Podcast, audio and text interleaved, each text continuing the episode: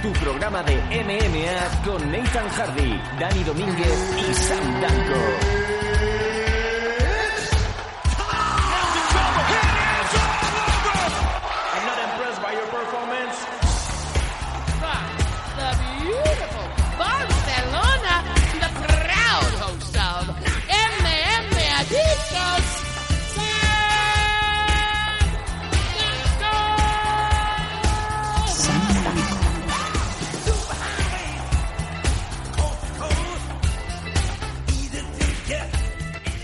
¿Qué tal? Muy buenas, ¿cómo estáis amigos M? Mi Adictos es el número 205 que llega con unas horas de retraso porque había mucho volumen de noticias y qué coño, que también había un cumpleaños por medio, un cumpleaños de estos que se expande como si fuera un episodio de los Gypsy Kings y se nos ha demorado un poco la salida del programa, pero aquí estamos una vez más en el número 205 dispuestos a todo. Como no, al otro lado, Nathan Hardy, ¿cómo estamos? Bien, estamos aquí después del fin de semana, como tú lo has dicho, yo creo que el programa de hoy va a ser esos programas que no les gustan a algunas personas de- del mundo de las MMA nacionales porque simplemente hablamos de, de UFC. Sí, Vamos a hablar también obviamente de, de la victoria de Yacaré allí en ACB, pero principalmente lo que tenemos este fin de semana, yo creo que, bueno, no solamente hablamos del fin de semana, sino también de lo, lo que pasó a lo largo de la semana, ¿no? Es USC 223, todo lo que ha dado ese evento. Y aparte también, por supuesto, el, el evento en sí, ¿no? Analizar lo que, lo que ha pasado, lo que hemos visto. Y lo que se viene pues en próxima fecha, pero también ya recordarle a la gente que lo que no comentemos aquí lo vamos a comentar en el programa de, de Patreon exclusivo este de los suscriptores porque la verdad es que sé que van a quedar bastante fuera cosas bastante eh, fuera del programa como por ejemplo el- la victoria también de Benson Henderson en Bellator 196 contra Roger Huerta y algunas otras cosillas más que hay por ahí que ya, como digo, lo, ten- tendremos que tratar para Patreon porque si no vamos a tener tiempo en este programa. Sí, sí, desde luego otra cosa no, pero de tiempo vamos muy limitados como siempre, sin embargo nos debemos a nuestros suscriptores, así que lo que no entre en el eh, gratuito, en el 205, entrará durante la semana para el resto de, de oyentes. Nos vamos a ir directamente ya a las noticias en MM Adictos porque tenemos un montón y, bueno, y muy importantes. Vamos a ir a la primera, obviamente, me imagino que sabéis qué noticia es. Noticias. Noticias. Is there something wrong with your ear?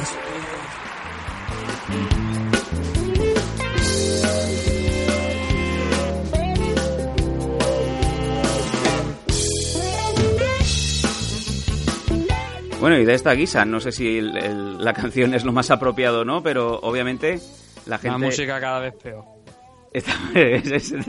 El mismo chimpancé que cedimos la semana pasada para un diario de prensa deportiva, el cual eh, ponía pues una maravilla de noticias sobre el tema de, de Conor, pues es el que esta semana está llevando la mesa de mezclas. Se llama es, se llama Richard, Richard y es de tiene pedigrí, tiene pedigrí. Su madre estuvo en el Zoo de Barcelona y la dejaron ir porque tenía un coeficiente intelectual bastante alto para, para ser un mono. Hizo, hizo el Mm. Que chiquillo. no- seguro, seguro que, era, que, que lo que tenemos aquí es un mono y no, y no un niño lleno de pelo que no Sí. ve lo que hay en el interior. Es como una mezcla entre un turco, un iraní y un chimpancé. Ahora mismo no sé muy bien, pero yo le digo y el tío no contesta. Richard, tira música. Fíjate cómo tira. Eh, bueno, sí, vamos a la noticia de la semana, por no decir prácticamente del mes, y es que si no vivís bajo, bajo los escombros, si no sois basura, realmente habréis escuchado lo que pasó esta semana pasada con Conor McGregor, el cual, Nathan, se presentó un día antes de- del UFC 223 y la lió parda, eh, hasta el punto de que se coló con una banda de 20 matones de su gimnasio o vete tú a saber qué, y empezaron a aporrear los autobuses de uno de los luchadores, porque prácticamente iba- iban buscando a Khabib, ¿no? Sí, bueno, sí, obviamente iban buscando a Khabib. Y vamos a contar porque iba buscando a Khabib, que creo que es lo que, aparte de, de lo de Conor McGregor, porque hay que poner un poquito en situación a la gente, que obviamente yo creo que ya lo habrán escuchado, ¿no? Pero bueno, para los que haya por ahí que todavía no, pues vamos a hablar un poco de lo que pasó. Y es que antes de, esto, de, de este suceso que, ocurrió, que fue antes el día anterior a los pesajes, tenemos el tema de que Kabi se encuentra, Kabi su, y su panda, porque la verdad es que también cuando te ve a unos cuantos chechenos barra daguestaní o como sea el gentilicio de Daguestán, eh, por ahí por el hotel, todo en manada, pues son igual que a lo mejor que los de Conor McGregor y sus 12, 15 secuaces según se vea, ¿no? Porque hay gente que decía que eran incluso algunos más. El tema ese, como digo, ¿no? que Khabib con todo su equipo se encuentran a Arten Lobov, compañero de, de Conor McGregor, por allí por dando una vuelta por el hotel y tienen un engancho. El Khabib lo coge de, de la nuca, pero tampoco una... O sea, como digo, si te- un daguestaní o un checheno te coge de- del cuello, eh, por la parte, o sea, te coge de la nuca, tú ya, aunque el tío no parezca que está amenazante, que no, no parece una amenaza, tú ya sabes que hay que correr, ¿no? Entonces, el- ambos son rusos, como digo, los Bobby y Khabib son rusos, entonces lo cogió, se intercambiaron algunas palabras en ruso y por lo que se sabe, el problema entre ambos es porque en una entrevista eh, que hicieron en una televisión rusa, pues Arten Lobo habló un poco, ¿no? El tema con McGregor, también Khabib, y soltó la palabra típica que es- muchos luchadores suelen utilizar, que es lo de eh, pussy, ¿no? Para decir que Khabib, pues, que era traducido a plano, o sea, rápido, eh, que era una maricona, ¿no? Eh, entonces, obviamente, eso llegó a los oídos de Khabib, a Khabib no le hizo gracia y se, como digo, se acercó en esta semana allí en el hotel, se acercó a, a Arten Lobov y le dijo que no ni se le ocurriera otra vez volver a decir eso. Le, primeramente lo que se dice es que le preguntó que si era verdad lo que había dicho y él decía, no, no, yo no he dicho nada, yo no he dicho nada. Pero claro, obviamente las cámaras están ahí, la- la- el vídeo está ahí, no se puede, Ujú. se puede demostrar que, que sí que lo dijo. Y bueno, no, tampoco pasó mucho más. Se solventó, pues, Khabib le pegó un cachete en la cara, no un guantazo con la mano abierta, ¿no? Para resonar, sino le dio un toquecito en la cara como diciendo, por lo que dicen, dice que le dijo eso, que no le volviese a llamar de esa manera ni, ni que le faltase el respeto de, de ninguna eh, manera, ¿no? Sí. Y no, no pasó nada más. Eh, Arten Lobo pues se fue de allí, se lo llevaron también un poco, lo separaron porque mm, obviamente eran 15 rusos, ¿no? Contra Arten Lobo. Eh, bueno, que como digo también es ruso, ¿no? Pero entre rusos y rusos, obviamente uno contra 15 hay una diferencia bastante importante, ¿no? Otra cosa que fueran 100 contra 1000 aficionados irlandeses, entonces ya veríamos. Sería otra historia, sí. Sí, eh, entonces eso se traslada a este día donde ya nos vamos a meter, donde llega Connor, ¿no? En plan, yo diría que podría tranquilamente estar bajo sustancias dopantes, por no decir drogas, eh, y llega con, con- con un grupo, ¿no? De gente y se empiezan, se meten en el pabellón, se había hecho, creo que era, me parece que era una rueda de prensa, ¿no? Para previa al, evento y ya iban por los luchadores metidos en sus autobuses para, pues, para volver al hotel, ¿no? Y en ese momento aparece Conor McGregor por allí, fuera de control, junto con otros tantos, y también Arten Lobos que andaba por allí. Y llegamos aquí al momento donde hay varios vídeos, ¿vale? Hay gente de Conor cogiendo vallas y tirando también, no solamente vallas, sino papelera, porreando el autobús, que obviamente yo creo que no hay que ser ningún genio para decir, para saber que en el autobús pues iba Khabib. Eh, iba Khabib y el, y el manager. Eh, el Ali, Alía de la CID, creo que se llama, el, el- el hombre del que hablamos aquí hace unos cuantos programas, yo lo conozco como Ali, es el, es el manager de, de Khabib también. Entonces, como te digo, pues se pusieron a porrear tal igual. Y obviamente hay un vídeo eh, de Conor McGregor que coge una dolly, o sea, una carretilla, y la tira contra un cristal de- del autobús y lo parte. Bueno, autobús, minibús, ¿vale? Tampoco era Sí. una cosa de esto. Y lo parte. Eh, ahí en ese, en ese autobús, aparte de Khabib, iban pues el, resto de mm, luchadores de la esquina roja. Eso quiere decir que por ahí andaba Runa Mayuna eh, y todos los que los que iban, los que son eran de la esquina roja, ¿no? Los luchadores que estaban eh, en esa esquina, ¿no? Con tan mala suerte que al romper el cristal, pues algunos trozos les caen a, ma- a, a Chiesa, que iba eh, tenía estaba preparado también este fin de semana para pelear, que iban al autobús, le cayeron unos cristales. A Raibor se dice que algunos cristales le llegan a dar en el ojo, pero hay un vídeo de, de UFC que obviamente tenían que aprovechar esto a las mil maravillas porque Sí. Sí, El, el, el, em- el Embedded, ¿no? El, el quinto episodio, el que todo el mundo esperaba, con ganas. Sí, y en ese en ese en ese vídeo tampoco parece que Raya, eh, que, que Bor esté muy afectado, la verdad. O sea, no Sí, sé, no se le ve como que como que le haya hecho daño, pero obviamente supongo que no se lo inventará porque tiene además un parte médico y tal y cual. Entonces, como te digo, ya estaba Michael Giesa y, y este hombre y, y Ray Borg que tenían combate, pues ya estaban los dos afectados. Finalmente esos dos combates se, han- se quitaron de la cara. También se quitó de la cara a Arten Lobo. Y a Conor McGregor se le emitió una orden de, de arresto después de lo, de lo que había ocurrido. Y, el propio Conor McGregor pues se presentó ya allí en la comisaría para ser detenido. Bueno, según eh, relatan las eh, agencias eh, in situ sobre los cargos que se le aplicaron, eh, se llegan a contar cuatro, cuatro cargos. Uno de, uno de ellos por eh, conducta criminal y otros tres pues por eh, asalto, ¿no? Eh, misdemeanor assault, como se suele decir.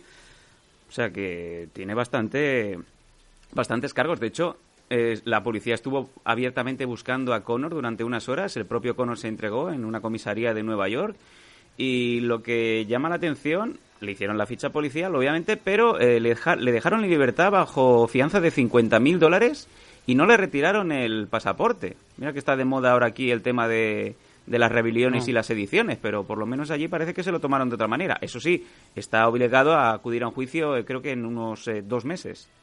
Sí, no, bueno, no, no es el único que por lo visto al final porque fue afectado, porque un compañero suyo, Sian Cowley, también le, lo, lo- lo cogieron y también lo llevaron allí a, ante el juez para ver qué, qué medidas se iban a tomar. A él solamente le imputan uno por, por mm, eh, actividad criminal y uno por asalto. A, a Connor pues le van más, le van tres, supongo que no solamente porque iban a lo mejor por Cádiz, sino por el tema de, o sea, y el autobús en general, supongo que también por lo de Bor y lo de Chiesa.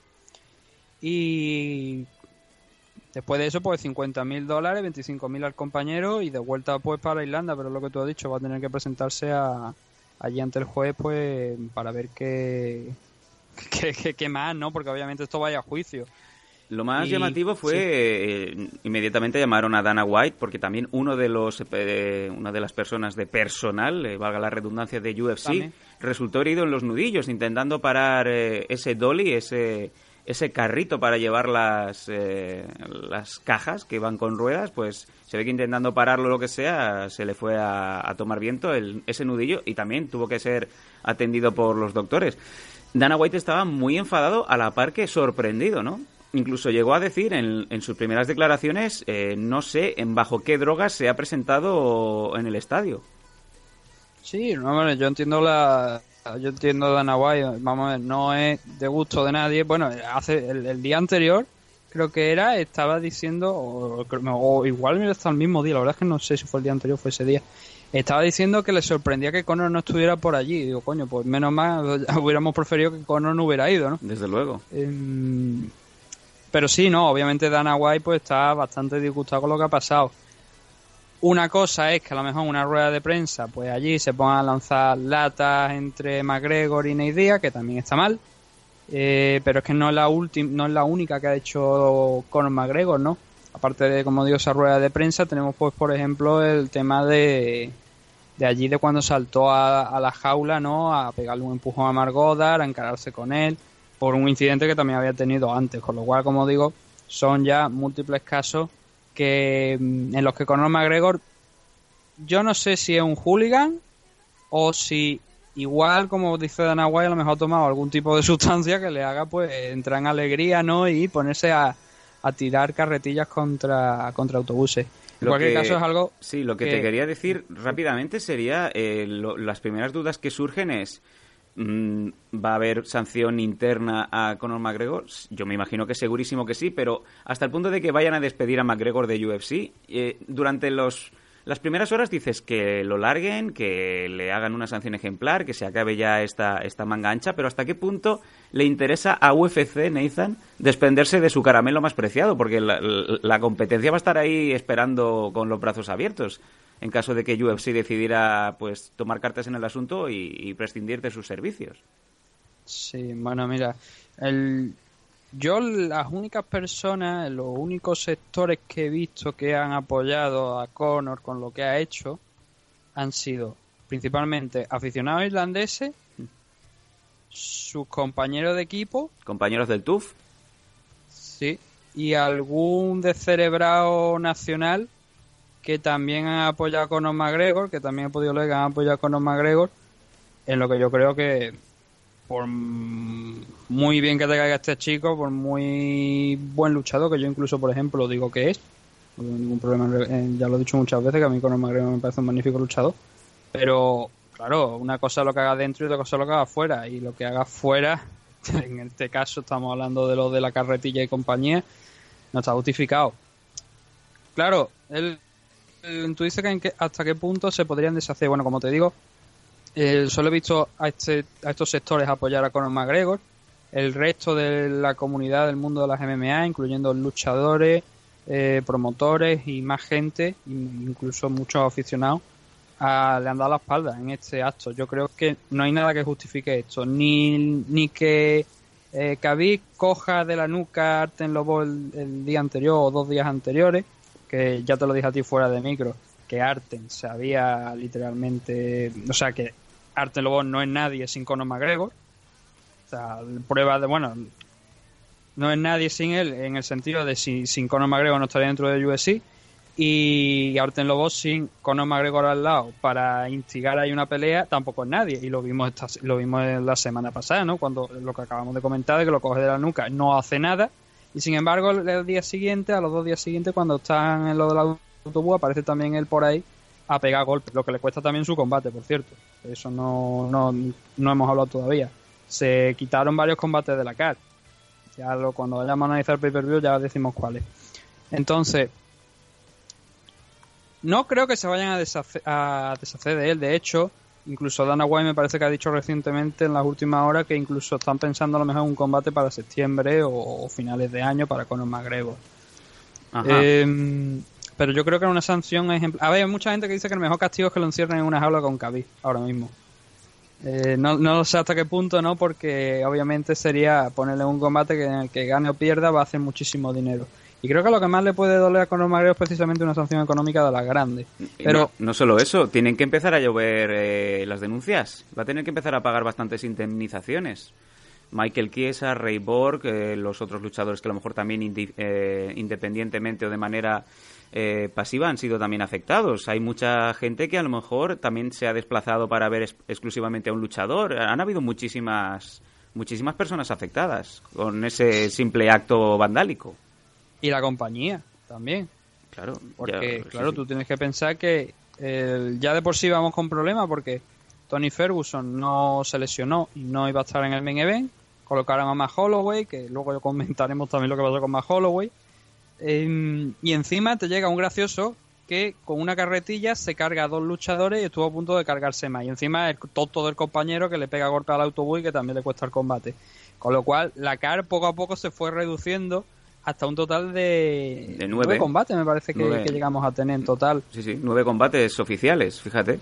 Con lo cual, eh, la CAR original a la CAR que luego tuvimos, y en gran parte por culpa de Conor McGregor, pues hay un mundo. Entonces, yo creo que hasta la propia UFC, llegado el momento, incluso podría denunciar a, a Conor McGregor porque le ha supuesto un perjuicio. Tú Mm. ponte que la gente le hubiera dado porque, por reclamar sus billetes, que luego creo que la entrada me parece que fue bastante buena. De hecho, me parece que estaba completamente vendido. O por lo menos las imágenes daban la sensación de que no había un hueco, ¿no? Pero tú ponte que esa gente, por lo que fuera, hubieran empezado a pedir la, la, la devolución de las entradas porque no se da la car que ellos habían venido. Claro. Pero no es que no se den porque es un combate que se ha caído o algo, no, no, sino porque se han caído tres combates más eh, luego el main event que fue alterado bastante por otros problemas. Ujú. Claro, yo creo que UFC a lo mejor como McGregor se mueve se mueva mucho o la compañía eh, lo considera oportuno, se va a encontrar también no solamente con las denuncias de los que yo, yo espero, ¿no? De Chiesa, Borg y a lo mejor algún otro, sino también de la- lo mejor de la propia compañía. Y entonces cuando realmente va a tener problemas. Pero estas denuncias yo creo que no es el único problema. Aparte de, de obviamente lo- el tema de los, de los de los cargos que tienen, ¿no? Ya directamente puesto por la policía de Nueva York y, y el tema de y el juez. Conor McGregor, llegado al punto, se podría enfrentar a que tuviera problemas en un futuro para que le dieran el visado para pelear en los Estados Unidos. Sí, sí. Entonces, claro, los problemas ahora mismo son enormes. Las denuncias, los cargos que ya le tienen imputados y a lo mejor la posible amenaza de no poder volver a pelear o bien que las comisiones en Estados Unidos digan tú eres un energúmeno, no te damos la, la licencia, que también es, es una cosa que podría llegar a pasar. Que, que- que una sanción de por parte de, de la- de las comisiones, como por ejemplo hemos visto la de California con el caso de dopaje de, de John Jones, ¿no? Que dicen que le iban a revocar la licencia, pues que no sería tampoco de extrañar que las comisiones no quisieran darle una licencia a Conor McGregor para pelear dentro de eh, Estados Unidos. Y, o sea, y no solamente eso, sino por supuesto, como te digo, también lo del visado. Con lo cual, muchísimos problemas ahora mismo que yo supongo que con el paso de los meses a lo mejor iremos viendo. Bueno, desde luego vamos a seguir muy, muy de cerca estas evoluciones. Nos vamos a aburrir de ver estas imágenes, nos vamos a aburrir de que se, de que se hable del tema. Y, a ver, mirándolo desde el lado de vista de la empresa, todo esto, o sea, es muchas pérdidas de dinero, pero también es mucho dinero que se puede recuperar, eh, pero exponencialmente. Imaginaros ahora mismo por un momento que se quiere hacer una car para final de año y dan a parar con este combate, este Khabib contra, contra Conor McGregor. Me río yo de, de la, de la de dinero que van a hacer. Sí, hombre, obviamente es, una, es un combate que interesa, es un combate que tiene sentido. Ahora mismo yo creo que hay tres, cuatro nombres que a lo mejor podríamos meter en la batidora, ¿no? Con, eh, por el cinturón lightweight. Uno de ellos es obviamente el campeón, Khabib Nurmagomedov. Em, Tony Ferguson, Conor McGregor, también a lo mejor quizás Eddie Álvarez podría ser por el tema de que es striker y que tampoco viene mal después de la victoria, por ejemplo, con Justin Guy y tal y cual. A lo mejor lo podrían meter a- ahí en, en la disputa por el cinturón lightweight, sin, salvo que Khabib no se quiera mm, sentar a esperar a lo mejor a Conor o a, Tony. Incluso a lo mejor también el propio Matt Holloway quizá, pero yo creo que ahora después de, de Matt Holloway de salirse de ese main event, yo creo que va a estar obviamente concentrado en, la defensa contra Brian Ortega, ¿no? Del cinturón featherweight. Y lo que Khabib había dicho incluso también había hablado de, de George. Pierre. Al- Tras ganar el, el combate, eh, había mencionado la posibilidad de enfrentarse a George St. Pierre, que personalmente es un combate que ahora mismo me interesa mucho más que verlos con- o contra Tony Ferguson o contra Conor McGregor, porque son dos luchadores, Khabib y, St. Pierre, con ciertas similitudes, no obviamente muy muy muy parecidos, pero sí que el- con lo del tema de, del grappling, en el caso de Joe Pierre un poco más wrestling, ¿no? Que, que lo de lo de Khabib, que es más es más, más de sambo, ¿no? Pero estaría interesante, ¿no? Ver eh, ese enfrentamiento, por lo menos desde mi punto de vista, un combate que me interesa más ahora mismo es un posible Joe St. Pierre contra Khabib que, que un Khabib contra Conor McGregor o contra Tony Ferguson. Claro, no es un combate que a lo mejor creo que se que pienso que se vaya a dar en 155, igual sería en un catchway o a lo mejor en 170. Pero es una puerta interesante que abrió ahí, ahí Khabib. Pero vaya, yo creo que obviamente UFC lo que estará ya trabajando a lo mejor para eh, enfrentar a Conor McGregor contra Khabib. Y la pregunta es, realmente seguramente cuando llegue ese combate la gente habrá olvidado lo que ha hecho Conor. Eh, por supuesto los fans irlandeses no, no es que no lo hayan olvidado, sino que es que no le hacen ni puñetero caso lo que ha pasado y lo defienden, dicen que es culpa de, de Khabib por, y el otro y el día anterior a, a intimidar a, a, a Lobo. Obviamente no se preocupan de saber por qué pasó eso, porque si no a lo mejor tampoco lo, lo podrían llegar a justificar. O sí, ¿no? Porque los irlandeses pues también son un poquillo... Pero eso, ¿no? O sea, son la- las puertas que hay ahora mismo abiertas, ¿no? Y por supuesto en- está ese, ese Khabib contra, contra Conor McGregor, ¿no? Pero eso ya, como digo, Dana White ha dicho que a lo mejor para final de año o final, en la última parte del año a lo mejor podremos ver ya una nueva pelea de Conor McGregor. Ahora lo importante es eso, ¿no? Que Khabib es el campeón ya después. Pero también es un campeón extraño, ¿no? Porque claro, tú lo ves, ahora ya es cinturón lightweight completo, o sea, el undisputed, undefeated. Eh, pero claro, dices tú, Tony Ferguson tiene un cinturón interino. Bueno, sí, los cinturones que se interinos. supone que ya no vale. Claro, Claro. se supone que ya no vale, pero eh, dirá, oye, a mí esto no me lo ha quitado nadie, ¿no? Y yo no he disputado un combate contra Khabib. Con lo cual, eh, no sé yo hasta qué punto a lo mejor ese cinturón interino ahí eh, todavía a lo mejor puede rascar algo Tony. Ujú. Bueno, eh, estaremos atentos, desde luego. Ya, ya os vamos diciendo que las noticias se van a ir generando y posiblemente os vayáis a aburrir del tema Conor McGregor. Si ya de por sí, ya aburría bastante, pues ahora con estas evoluciones del irlandés, una vez más vuelve a estar hasta en la sopa y hasta en los, eh, en los apartados de, de noticias de deporte generalista, que a mí me llama mucho la atención que normalmente estas cosas solamente aparecen en, en las televisiones eh, tipo Mediaset, A3 Media y tal, pero en plan cuando hay desgracias, no, no hablan de cuando hay un grandísimo combate o quizá, quizá uno de los mejores eventos del año, no, no, solamente cuando hay sucesos, ¿no? que es cuando realmente les interesa meter la, el dedo ahí en la llaga. Mm, Sí, incluso, ya pues, yo creo para poner punto final a, a esto, ¿no? Con una nota, pues, típico, típica de MMA Adictos, ¿no? Se han abierto, las casas de apuestas, pues ya han abierto varias, varias apuestas, ¿no? Varias líneas donde se puede apostar, ¿no? Encontramos desde si Conor McGregor será pulsado de por vida de, de UFC.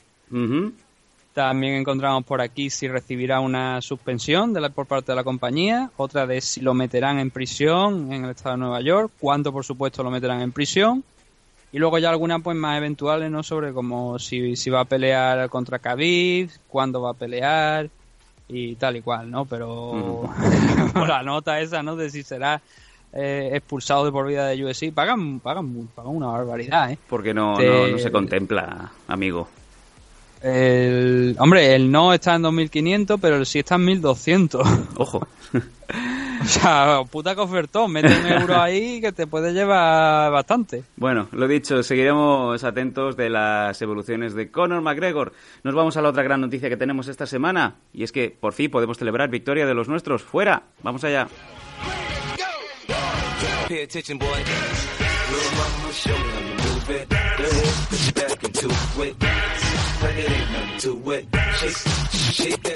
Y la noticia, pues, eh, tiene nombres y apellidos. Daniel Toledo Yacaré, lo tuvimos en el 204, en la edición especial que os pudimos entregar durante la semana pasada. Y victoria sobre el tercer reemplazo de su combate original, Nathan. Sí, se puede sentir como Khabib Nurmagomedov. Sí, es verdad, se marcó, se marcó un Khabib. Sí, el, bueno, finalmente el rival que le dieron fue el croata Stepan Stipe Bekavac. Seguramente tendrá una pronunciación más coherente en croata, yo lo digo como, como buenamente puedo. Y fíjate tú lo que son las cosas, porque cuando lo entrevistamos hablamos del tema de. Bueno, cuando lo entrevistamos todavía era Ron Stalin, que no Ron Killing. Ron Stalin, el, el rival de, de Yacaré. Y luego dos días después fue llegar allí prácticamente a Eslovaquia y le dijeron no, que, que Ron no va a pelear, que tenemos este reemplazo, ¿no? Qué barbaridad. De, de hecho, no sé si esto lo llegamos a tratar en el, en el de Patreon, la verdad es que no tengo ni idea. Pero bueno, el caso es que, como tú bien has dicho, era el tercer rival. Eh, sin problema, por supuesto, en el peso. Llegó la hora del, del combate y lo que te quería decir era eso, ¿no? Que lo curioso que fue esto, porque cuando estuvimos hablando con él, dijimos que, que bueno, contra ti la vez estaba programado en el main event que si la posición con Ron Stalin iba a variar, lo iban a poner a lo mejor en, el main event o alguna en alguna otra posición de la cara. Y fíjate lo que son las cosas que al final el combate contra, contra Steve y contra Stepan ha sido el séptimo de la CAR. Fíjate como... Del main- de una CAR que creo que eran 12 combates, me parece aproximadamente. De, de- ya te digo, de estar en el main event a pasar al séptimo combate de, de la CAR. Correcto, eran 12 combates y cayó del main al co-main a, como bien has dicho, al séptimo, ¿no? O sea, un, un combate más, un mid-card. Sí, una, una buena posición, no la verdad, porque estaba, estaba alto, pero obviamente no era el main event, ¿no? Que tampoco es que haya mucha diferencia, porque al final tú sales, a- salvo que sea UFC, ¿no? Donde tienen diferentes rangos, ¿no? Por, por, por pelear en el main event o por títulos, algunas cosillas. El tema es que Yacaré, pues bueno, no pasó, no pasó del primer round, fue una victoria por, por KO, por KO técnico. Al principio lo que... Luego también lo, lo puso, fíjate lo que son las cosas, que lo, puso él. Yo lo vi, un- hablando un poco del combate desde mi punto de vista, lo vi un poco incómodo al principio, porque su rival era, era zurdo y se le veía que, te lo, y además te lo comenté a ti, que, que lo veía que estaba algo incómodo al principio, que Yacaré no acababa de encontrar por dónde podía entrar.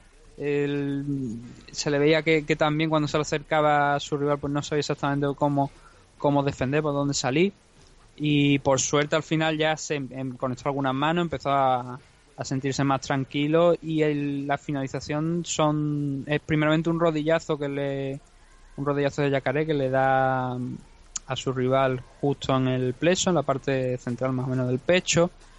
Eso ya hace que se doble un poquito, luego le mete otro y eso ya lo acaba por derribar y ya luego ya por supuesto la finalización al suelo soltando golpes que hace provoca no que el árbitro pues tenga que, que venir a, de- a detener el combate.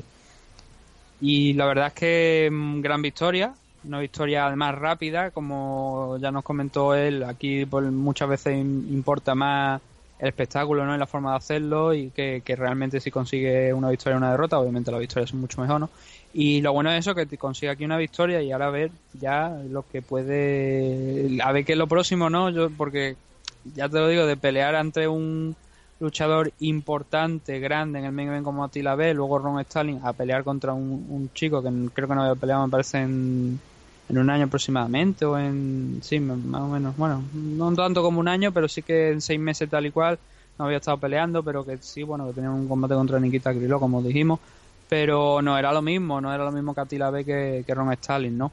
A ver si ahora con esta victoria pues le vuelven a programar ese enfrentamiento contra, contra Attila B o bien contra Ron Stalin y podemos ver a Yacaré pues en la parte más a- de más arriba, ¿no? De, de los eventos de, de. Pero ya digo, buena victoria y por supuesto también la esquina inmejorable, ¿no? La esquina que tenía con Luz Barna, Pablo. Pibu Peralta, me pareció también que estaba por allí Luis Quiñones. Luis Quiñones también estaba, sí, señor. Mm. Pues digo, una, una esquina inmejorable, desde luego. En fin. Bueno, pues eh, muy contentos de poder celebrar victorias y más aún que ya conocemos a- al bueno de, de Yacaré. Y bueno, yo me imagino que esto automáticamente, como bien comentábamos, eh, renueva, ¿no? Porque aquí era el tercer y último Mm. combate firmado con la ACB y eh, imaginamos que con esta victoria sobre el croata Bekavac mm, más combates vendrán para, para esta empresa, ¿no? Sí, eh, no- nos lo dijo, nos lo comentó que él cuando cuando estuvo aquí, cuando estuvimos con la entrevista, eh, nos dijo que ya le habían dicho que pasara lo que pasara aquí, pues que él iba, él tenía contrato y que iba a seguir. Y obviamente con una victoria, obvio que, que, que- que deberá seguir, salvo que se produzca un cataclismo semejante al que ha pasado en Night Global, que no sabemos lo que va a pasar con la empresa, ¿no? Porque han detenido al principal inversor y no sabemos qué es lo que va a pasar, pero no es el caso de ACB.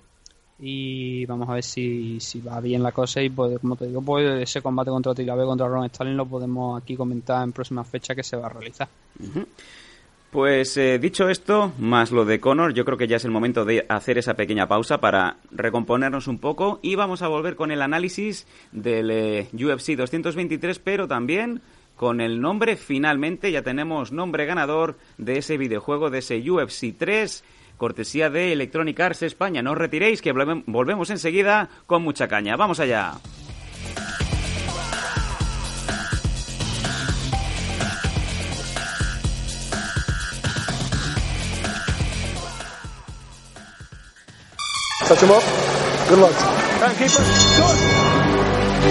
¿Te gustan las NMA? En NM Adictos te escuchamos. Queremos muchas preguntas, preguntarnos chorradas también, da igual.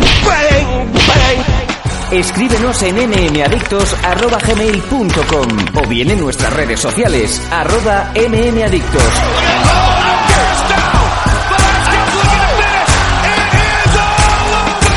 Adictos, tu pregunta y nosotros sacaremos el Conor McGregor que llevas dentro. ¡Te esperamos!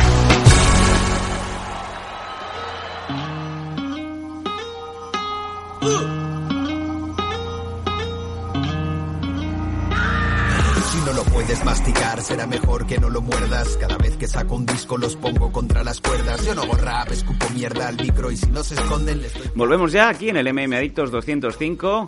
Como es de recibo siempre os damos las redes sociales para contactar con nosotros para cualquier cosa que queráis. En Twitter arroba mmadictos, facebook.com barra mmadictos o en el correo en mmadictos arroba gmail.com. Si además queréis eh, más MM Adictos, queréis estar al día prácticamente en tiempo real con todas las noticias que se van generando durante la semana, podéis suscribiros al Patreon, patreon.com barra mmadictos y por una módica cantidad, incluso por menos de, de 5 euros al mes, tenéis programas extra, tenéis contenido audiovisual exclusivo y muchas cosas más que Bueno, eso hay que estar suscrito para saberlo. Patreon.com barra mmadictos. Vienen con excusas y yo entrego resultados. También, como siempre, damos desde aquí un saludo a nuestro sponsor principal, a Dragons, el Dragons Magazine, también en formato papel.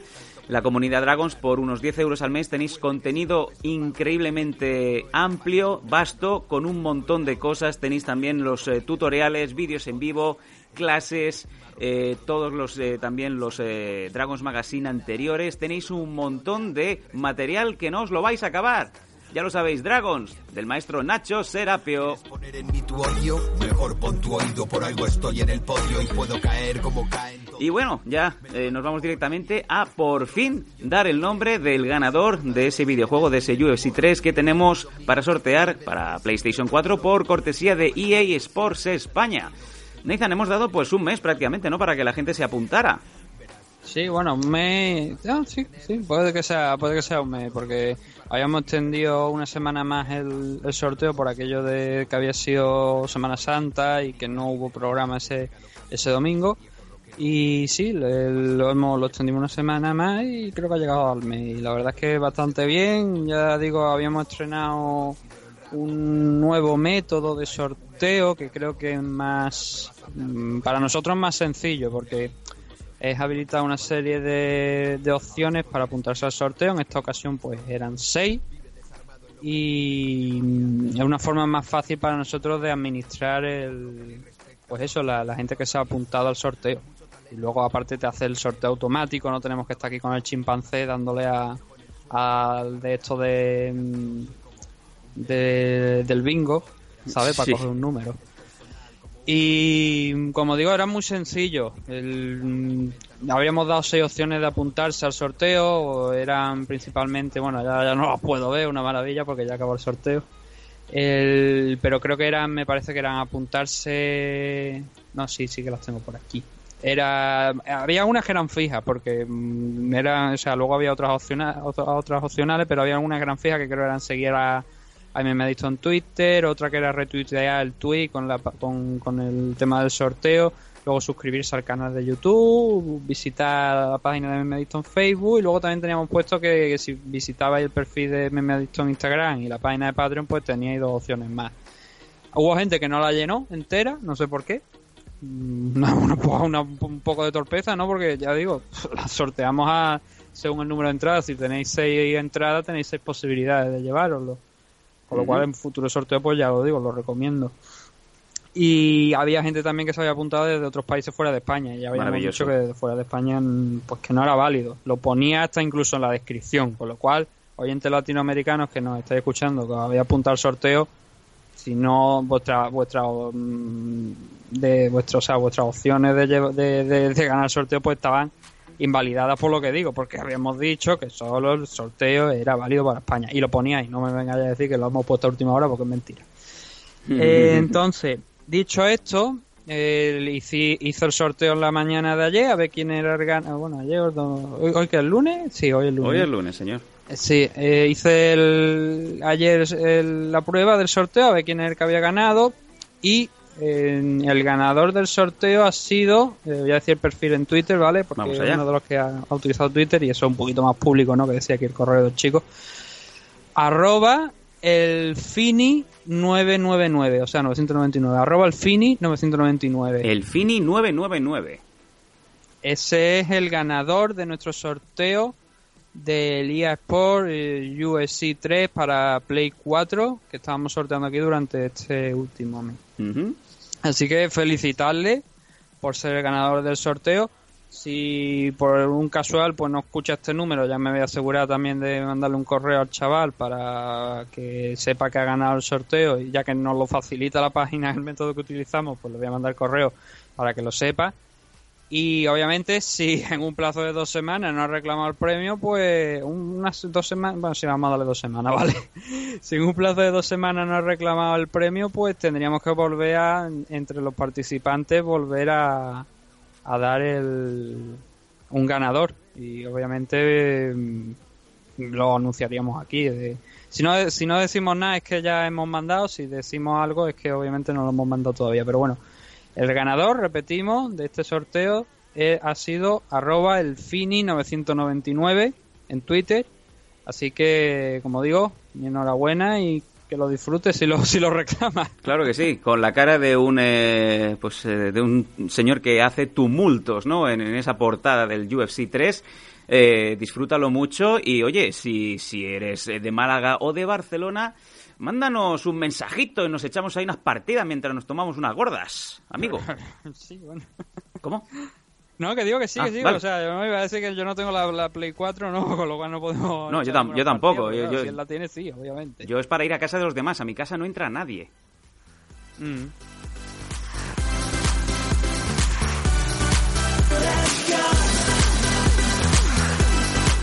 Bueno, también decir, como hemos eh, avisado, de que si no saliera, mm, no, si, no, se, no se manifestara este chico, tenemos eh, dos suplentes, ¿eh? para no estar dando vueltas semana tras semana. O sea, si ya vemos que pasan unos días y no hay respuesta, eh, nos vamos directamente al segundo, al, segundo nombre elegido. Sí, que haremos lo mismo. Mandaremos también, elegiremos el ganador, lo anunciaremos aquí. Por supuesto, mandaremos también el correo pertinente a la cuenta de correo para que reclame el premio. Obviamente nos tenéis que dar una dirección. Si no nos dais una dirección, pues no Claro. sabe cómo queréis que lo, que lo mandemos. Sí, por eh, cata- catapulta. Tengo una catapulta aquí en el, en el piso. En fin. Eh, vámonos eh, directamente al resumen, al análisis de este UFC 223.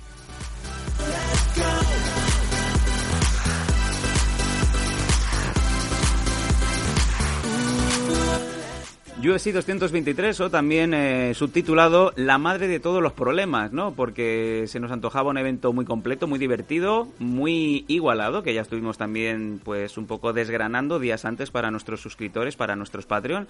Y fíjate tú, tanto hablar, tanto perder el tiempo en 3-4 combates y al final no se llegaron a, a celebrar.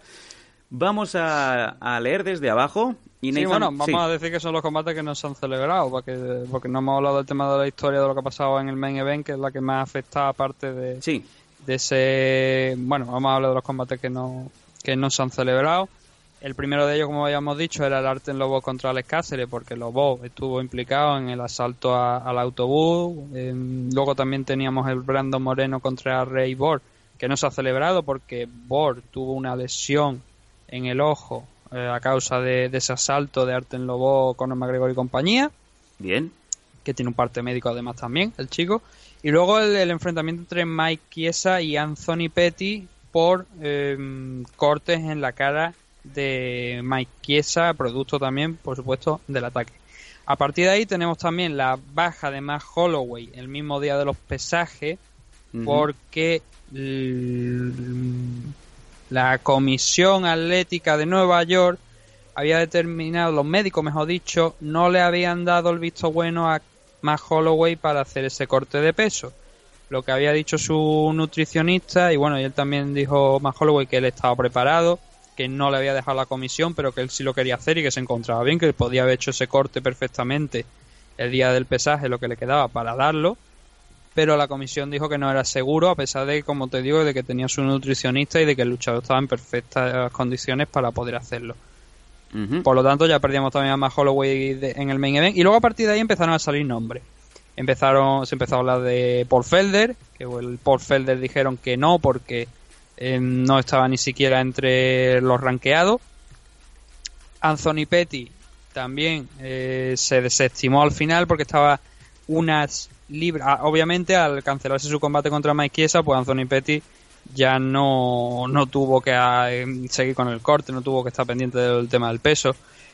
Y eso provocó pues que estuviera algo por encima. El- la primera opción realmente era él, Sí. porque él estuvo, ya digo, estuvo peleando por, por hasta última hora poder dar el peso para el title fight.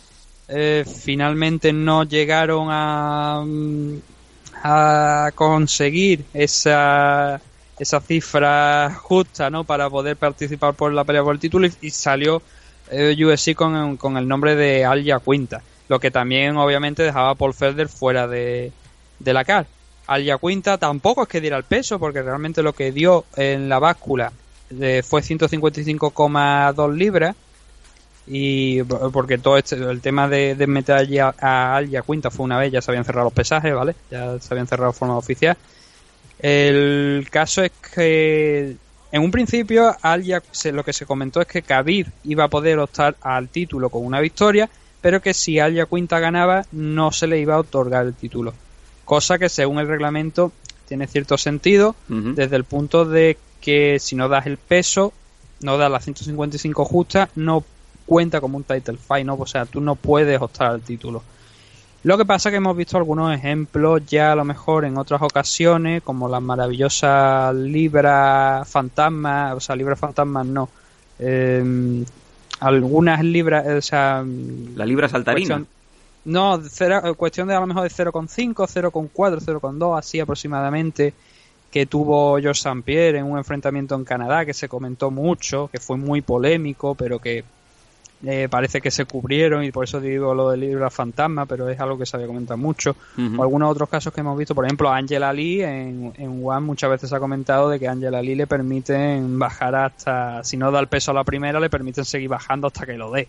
Sí, sí, y no si no hacen un apaño. No hay time limit, ¿no? Como si estuvieran jugando al. Street Fighter 2 eh, de la Super Nintendo Mini. Tú Sí. manipulas el tiempo y estate todo el tiempo que quieras. Claro, el caso es que la Comisión Atlética acertadamente, o sea, acertadamente desde el punto de vista de las reglas, dijo que Al Quinta no podía optar al título. USC dijo a tomar por saco la comisión y en el momento en el que se hicieron los pesajes de cara al público, eh, Joe Rogan dijo que el combate era por el título y que Al Quinta iba a optar por el título. Dana White dijo que eh, eso era algo que resolverían posteriormente con la comisión de alguna manera, pero que si Al Quinta ganaba le iban a dar el cinturón. Em, claro, mucha gente lo había dicho, dice, es que eso, ese 0,2 extra eh, podría ser simplemente, pues a lo mejor, como él peleaba con una pelea que no era por el título, podría, podía dar una libra extra, ¿sabes? No tenía que llegar a 155 justa, podía dar hasta 156. Entonces lo que había comentado mucha gente, que a lo mejor ese 0,2 era simplemente de coger una toalla, ponérsela alrededor del cuerpo, como hizo, por ejemplo, Daniel Cormier, ¿no? En una, en una pelea por el título, bajárselo el- la ropa interior y ya daba ese, esa 155. Y seguramente es verdad, por eso yo creo que USC pues optó a hacer esa- esa- eso, pero fue una demostración de que a USC le importa poco las normas. Porque Bueno. si la comisión te dice que no, porque no da la 155 justa, ya digo, éticamente, moralmente, sí que es verdad que ahí estoy estaría con USC, pero las normas son las que son y bueno, es otra demostración de que a USC le importa poco las normas, ¿no? Y las comisiones. Desde luego. Pero bueno, finalmente lo que teníamos era eso, ¿no? A Khabib contra Al Quinta y luego esos tres combates que hemos comentado fuera de la cara, el Arten Lobo contra Alex Cáceres, Brandon Moreno contra Ray Borg y Mike Chiesa contra Tony Petty. De los cuales creo que el Brandon Moreno contra el Ray Borg hay un acuerdo de que se produzca en próximas fechas una vez esté recuperado el eh, Ray Borg de, de- de esa lesión en el ojo. De Mike Chiesa no sé lo que pasará, pero supongo que también a lo mejor en algún momento llegará a un acuerdo con Tony Petty para eh, disputar ese combate que iban a tener. Imaginamos que también que más pronto que tarde. Vamos a proceder con la lectura de los combates. Eh, vamos a empezar desde la preliminar y vamos a subir hasta el combate estelar. Empezamos en la light heavyweight en donde Devin Clark ganó a Mike Rodríguez por decisión unánime. eh, 29-28, 30-27 y 30-27. Sí, aquí Mike, eh, Mike no, perdón. Clark estaba haciendo su debut dentro de, no, mierda, tonto. Era- era Mike Rodríguez, el Mike Rodríguez era el que estaba haciendo su debut dentro de, de UFC, ya lo habíamos comentado en la previa, que era el que había pasado por el por el Dana White Contender Series ganando su combate y pues que eso le- lo llevó aquí. Y mm, fue un combate, quizás no fue lo más. Tuvimos muchas decisiones, ¿vale? A lo largo de, de esta de esta car, pero no fue quizá la mejor manera de abrir la noche. El- mm, casi todos los, los- bueno, los tres rounds prácticamente son la misma estrategia de, de Clark, de Devin Clark, que era llevarlo contra la jaula, llevar a Rodríguez contra la jaula de manera que Rodríguez no pudiera exhibir su striking, que quizás era donde se mostraba más fuerte, ¿no? Y a partir de ahí, como te digo, pues Clark presionar contra la, contra la jaula, tratando de derribarlo. Y como te digo, gran parte de, de los tres rounds se, se basa en eso.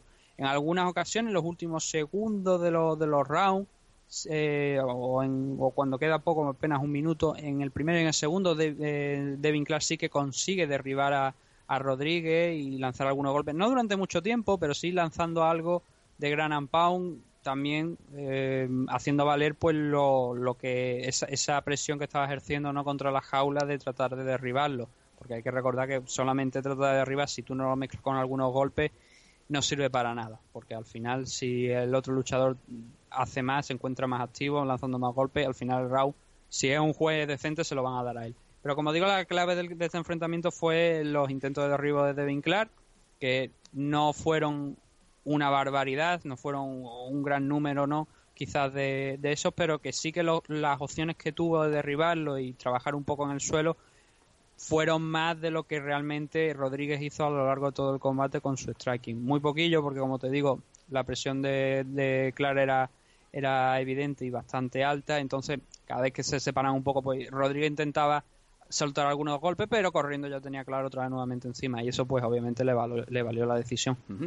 Venga, seguimos subiendo en la división flyweight femenina. Ashley Evans Smith ganando a Beck Rollins por también decisión unánime, eh, triple 30-27. Poco que decir por parte de la australiana, desde luego. No, sí, la australiana tenía que decir, la australiana dijo que la decisión que era bullshit, que era una mierda, ¿no? Muy bien. Se ve que a, a, Beck, a Beck Rowling cuando no, no le favorecen, ¿no? No le dan los jueces un regalo como se encontró contra Seo Jihan, eh, pues obviamente dice que las decisiones son mierda, ¿no? Bueno. El caso es que es su cuarta derrota consecutiva en UFC. Supongo que los jueces de las decisiones anteriores, pues también eran mierda.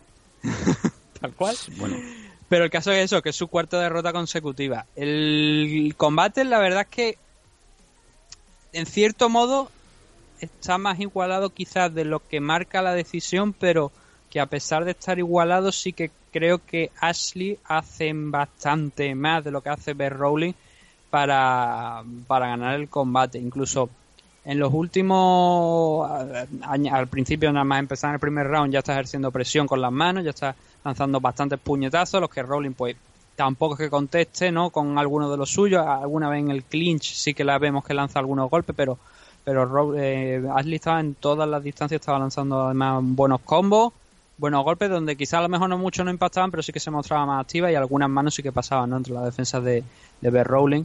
Con lo cual creo que hizo más a lo largo del combate y sobre todo importante en, en el primer round, por ejemplo, el, el casi ya al, al- al final consigue derribar a Bear Rowling, con lo cual ese asalto que ya lo tenía más o menos atado no al principio lo consigue atar del todo. En el segundo también sigue ejerciendo presión ¿no? y en el tercero en prá- prácticamente más de lo que de lo que vimos en, en los asaltos anteriores con lo cual el trabajo completo de el- valorando lo que hizo Ashley Evans Smith creo que fue mejor de lo que hizo Bear Rowling y que Rowling la verdad es que no tiene mucho de, de qué quejarse. Mm, la verdad es que no o sea no, no estoy de acuerdo con eso de que dijo de que la decisión era era una hablando con el pronto una mierda. Y creo que obviamente yo creo como te, como bien dijimos la previa creo que es momento para que Bear Rowling se monte no sé si en el barco de los elfos pero sí que vaya ya a tomar un poco el aire dentro de Invista. Venga, seguimos subiendo. El eh, canadiense en la lightweight Oliver Ovinmer sigue ganando a Evan Dunham por TKO. Eh, rodillazos al cuerpo y puñetazos primer asalto. Sí, en 53 segundos además, que no es que no es que fuera, no tuvimos mucho tiempo, ¿no? De ver a, ni a Evan Dunham ni, ni a Olivier en el combate porque acabó súper rápido. El- la finalización que yo creo que es lo más destacable porque, como te digo, un minuto no, no da tiempo a ver mucho ni a destacar mucho, son un, un buen rodillazo a las costillas de, de Van Dunham en, clinch de, por parte de, de Olivier, del canadiense, que hace que primeramente se doble un poco Evan Dunham. E- A eso le siguen algunos golpes, un- una serie de golpes eh, contra la contra Evan que ya estaba un poquito doblado en la- contra la jaula, ¿no? Unos buenos golpes a la cara, luego otro rodillazo más que ya lo que definitivamente acaba con, con Evan Dunham y pone a Olivier pues con una nueva victoria dentro de UFC y es su cuarto cuarto enfrentamiento consecutivo con victoria dentro de, de la compañía. Y es lo que habíamos dicho no que necesitaba pues quizá un rival más, más con más renombre no que, que Tony Martin que quizás es el único que a los que se ha enfrentado en su carrera que podemos considerar de, de cierta importancia y ahora con esta victoria de Van Damme pues y además con sobre todo con la finalización muy rápida además seguramente va a pegar un buen salto no sé si para entrar quizás en en los rankings a lo mejor de la, de la parte lightweight, de la división lightweight, porque como hemos dicho, había muchísimos luchadores, hay muchísimos luchadores en la división lightweight que están haciéndolo bastante bien para estar entre los 15 primeros. Pero igual, si no, si no entra, como digo, sí que se queda cerca de esos rankings. Así que una gran victoria para el canadiense.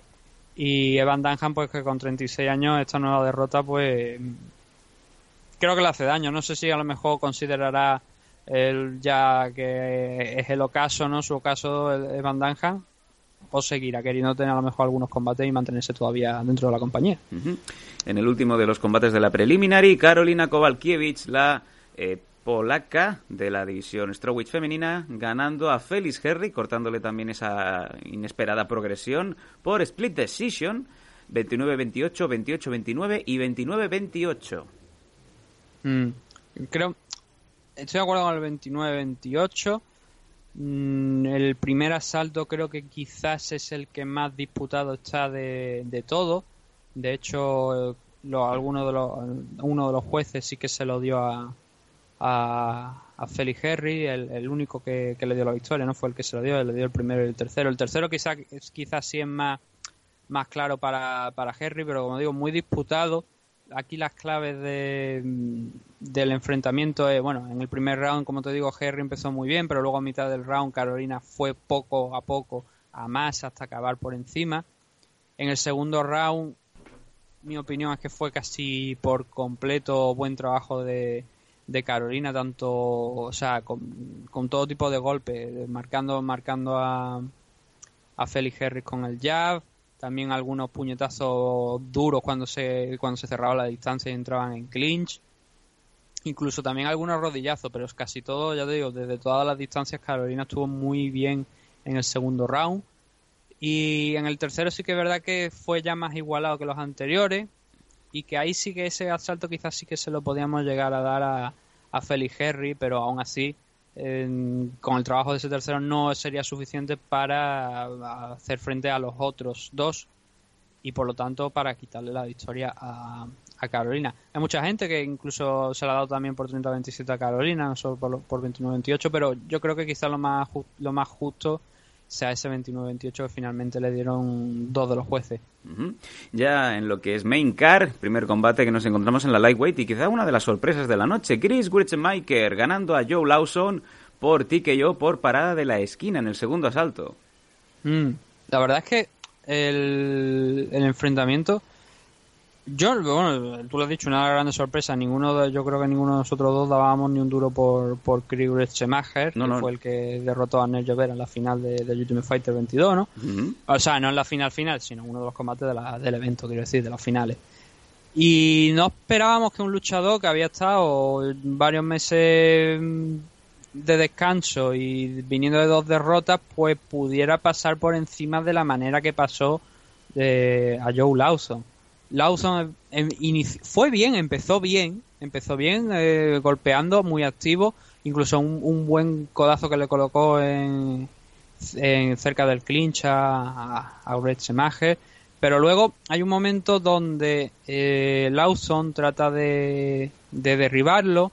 El Chris coge, hace, hace el sprawl y acaba, acaba encima de, de, de Lawson que acaba en guardia butterfly, ¿vale?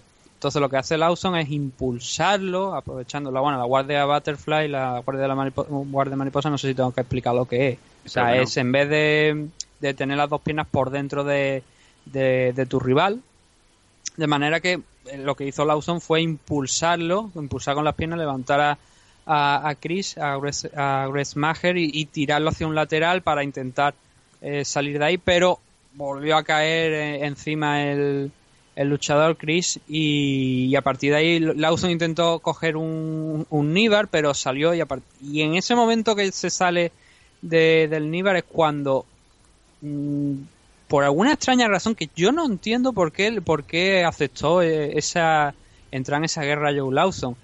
Entraron en una guerra de en una distancia sobre todo en la que se podían a- agarrar las manos, de hecho estuvieron agarrándose las manos durante varias partes, durante gran parte del combate, cerca del clinch, lanzándose golpes, pero el volumen de golpes que estaba lanzando Chris era mucho mayor de lo que estaba ah, lanzando Joe Lawson. Joe Lawson solo estaba encajando golpes, por decirlo de alguna manera. Y eso en el primer asalto eh, fue menor, porque como te digo, hubo momentos, donde, sobre todo al principio del, del asalto, donde Joe Lawson pues eh, abrió bien el, el, el, asal- el combate, la verdad. y tuvo esa oportunidad pues del, del Níbar que no llegó a concretar en ningún momento. A partir de ahí, como te digo, fue perdiendo, perdiendo, o sea, en, eso- en esos intercambios en, en cercanos, en clinch, fue donde fue perdiendo el combate, incluso en Dirty Boxing, agarrándolo incluso de la nuca y lanzándole algunos uppercuts también, como digo Chris aquí. Y el segundo asalto es que más de lo mismo, pero una auténtica paliza en, en, en distancia corta, en clinch, bueno, tanto en distancia como en clinch, ¿sabes?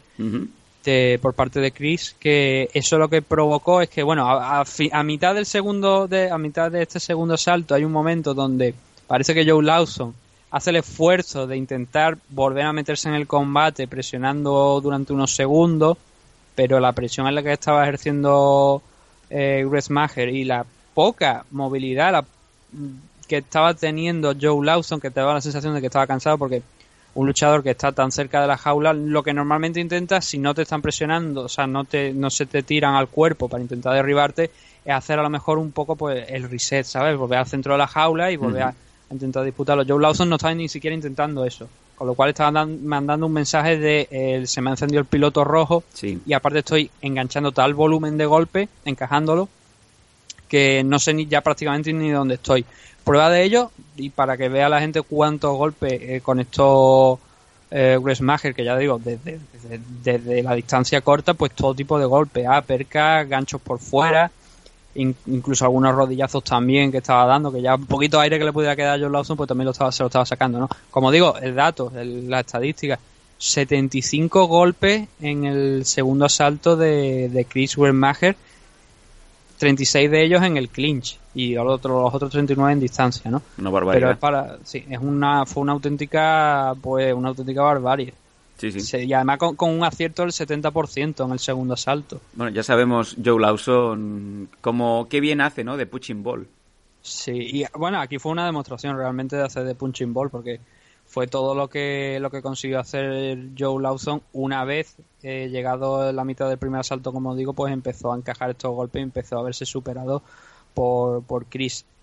No fue realmente una finalización, aunque la victoria cuenta como tú y que yo, fue realmente una parada técnica de, de la esquina. La esquina dijo que pues que no que no iba a continuar porque la cara de Lawson pues ya era tenía cortes por todos lados, los dos ojos estaban empezando a, a cerrarse, entonces entre el médico y la, sobre todo la esquina, por lo que se comenta fue más la esquina que el médico, decidieron que aquel combate pues que ya era, había llegado al final y una gran victoria, más, más que buena, es una grandísima victoria para Chris, no solamente por la forma, por, por, por la victoria en sí, sino y contra el rival, ¿no? Sí, sí. Sino también por la forma, porque Claro. ha demostrado que puede ir a la guerra en una distancia corta y que en el clinch puede ser bastante peligroso y la verdad es que es un mensaje fuerte que manda a la división.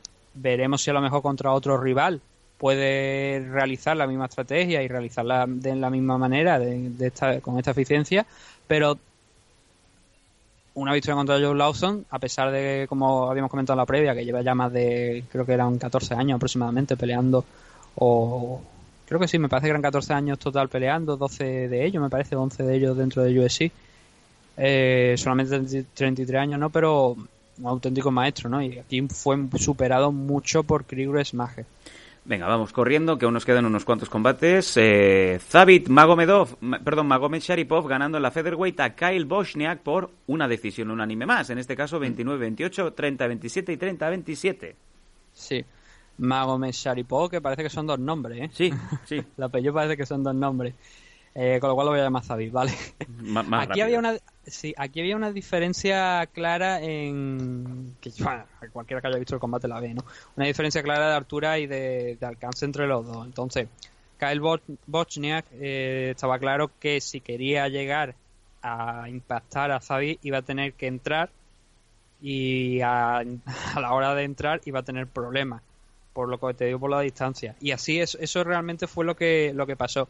El abre muy bien el, combate Kyle presionando. Yo creo que a nadie le sorprende ya lo habíamos comentado en la previa que era un striker no con lo cual iba iba a presionar al tema del striking y que Sabil preveíamos que a lo mejor iba obviamente que iba a tirar a lo mejor un poquito más de, de grappling vale pero como te digo inició muy- en este primer asalto inició muy bien Bochniak pero conforme iba, iba pasando el round, veíamos a, a, a Zabia Magomed Sharipov mucho más cómodo, lanzando lo que yo llamo acrobatic shit, empezó a lanzar algunas patadas, incluso una patada apoyando una mano en el, en el suelo. Acrobatic shit. Sí, acrobatic shit.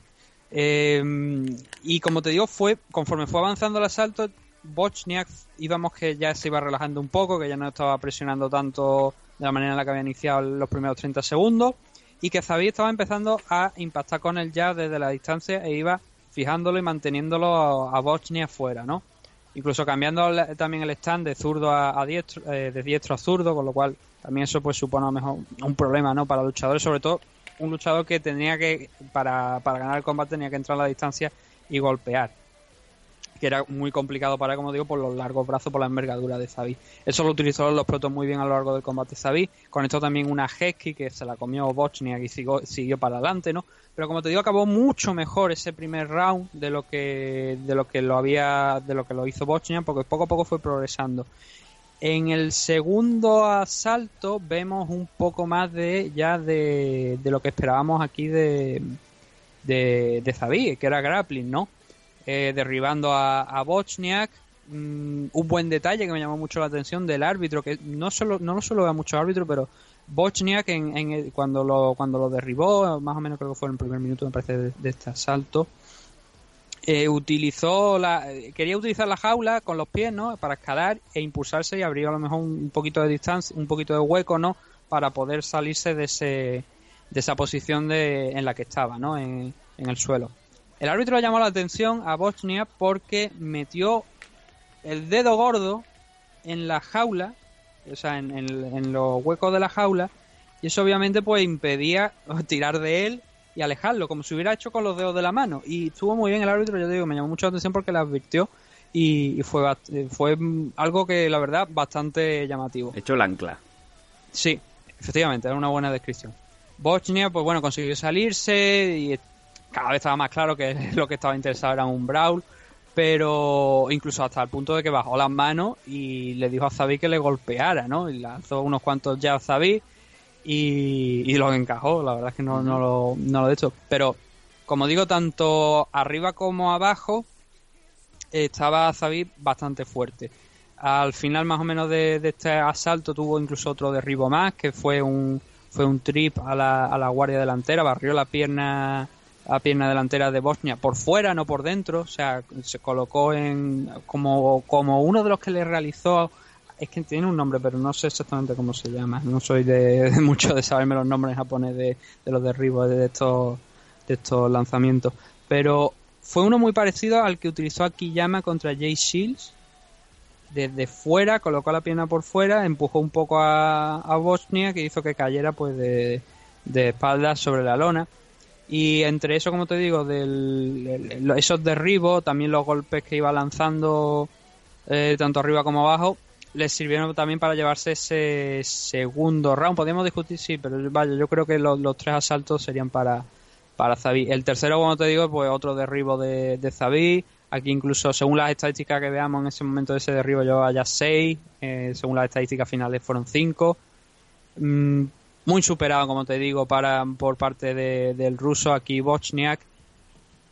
Al final del combate, in- incomprensiblemente por parte del ruso, pues intercambiaron golpes como si no hubiese un mañana. Te hablo de los últimos 10 segundos.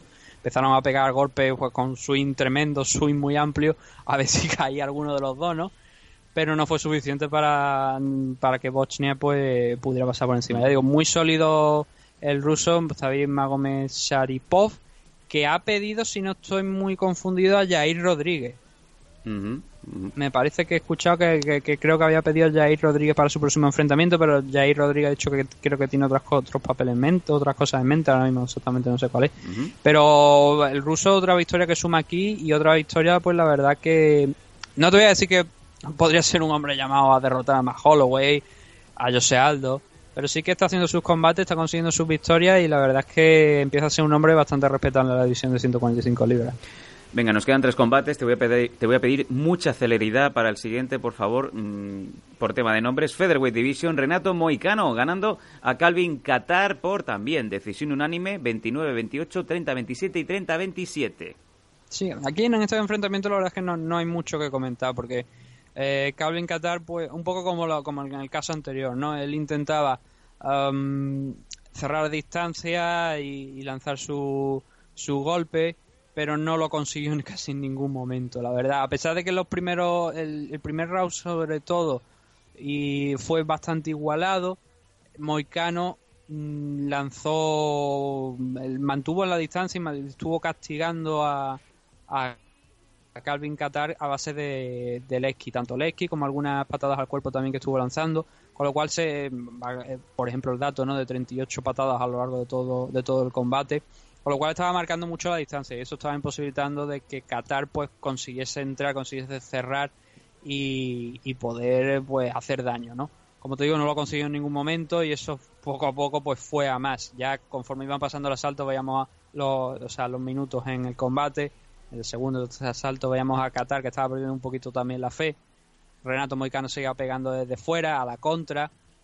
Casi todas las manos, de hecho, que, que impactó, muchas eran a la contra. Pero como te digo, cuando se fue cansando, sí que se vino ya incluso hasta un poquito más arriba, ¿no? Y Renato intentó ya ejercer un poquito el papel de, de agresor. Mm, es el resumen no básico o sea fue una, una gran actuación de, de, de Renato Moicano porque como te digo pues mantuvo la presión o sea mantuvo la presión no. Quiero decir aprovechó las oportunidades no de cuando Qatar avanzaba para golpear desde la contra y también lo castigó mucho con esas lesky y con esas patadas al cuerpo que limitaron mucho el movimiento y también la, resistencia no de, de Cable Qatar. Así que una gran victoria para, para Moicano como ya te digo basada principalmente el punto fuerte fueron las lesky que le permitieron luego montar su ofensiva en los últimos minutos de- del combate.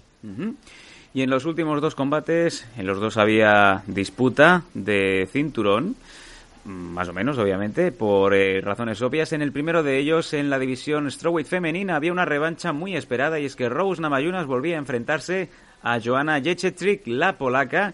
Y bueno, mm, dijiste el otro día que en el primer combate un round no era suficiente para saber el nivel. Yo creo que esto ha quedado ya más que claro. Decisión unánime triple 49-46 para Rose Namajunas. Sí, la decisión la verdad es que la victoria de Namayuna creo que justa, o sea que la decisión es acertada a favor de, de ella. El 49-46 yo lo, yo lo habría puesto un 48-47 a favor de Namayuna.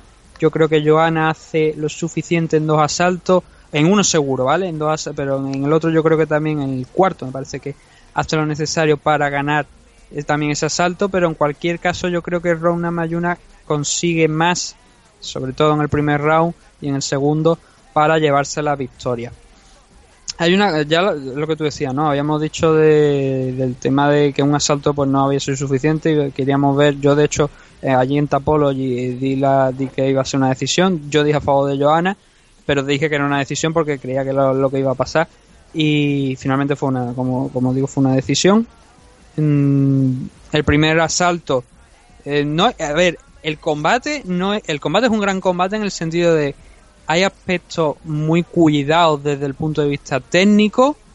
Namayunas quizás lanza los mejores golpes, o por lo menos los que luego en las tarjetas de los jueces tú, di- tú dices, da la sensación de que ha hecho más daño que Joana para ganar este enfrentamiento. Y de hecho creo que es lo que, lo que le vale. Y sobre todo en los, en los momentos clave para ganar el- la pelea.